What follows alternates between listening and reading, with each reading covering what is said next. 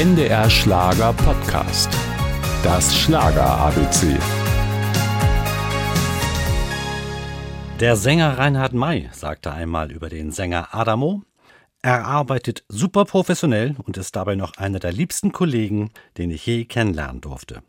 Nur eines mochte Salvatore Adamo nie so richtig gern: früh aufstehen.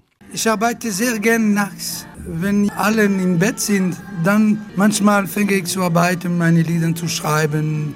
Das bedeutet sehr oft 3 Uhr morgens, wenn ich schlafe, so ich stehe um 11 Uhr auf.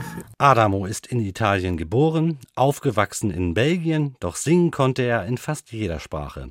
Dem deutschen Publikum präsentierte er sich zum ersten Mal 1964. Gestatten Sie, Monsieur, dass ich mich einmal erkläre. Mit diesem Lied bin ich zum ersten Mal in Deutschland gekommen, im Studio B im Fernsehen. Aber wenn ich das höre, ich habe das Eindruck, dass es ist äh, mein junger Bruder, der singt. Ist ja schon ein bisschen her. Doch Adamo fühlte sich wohl in Deutschland. Dort hatte er Erfolg, die Schlagerfans liebten seine Songs, vor allem in den 70er Jahren.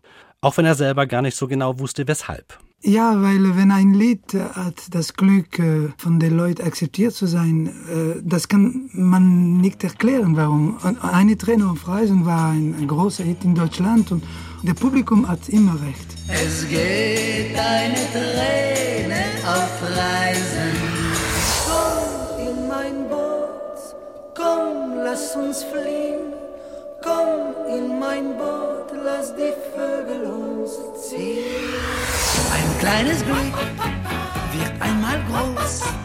Wenn du nur warten kannst, dann fehlt es auch in deinen Schoß. In den 80er Jahren hatte Adamo das Glück etwas verlassen. Er hatte gesundheitliche Probleme, von denen er sich aber wieder erholte.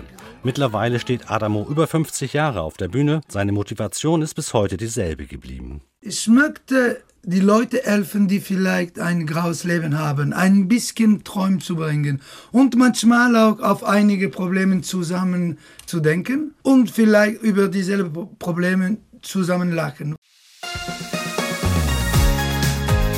Das Schlager ABC. Ein Podcast von NDR Schlager.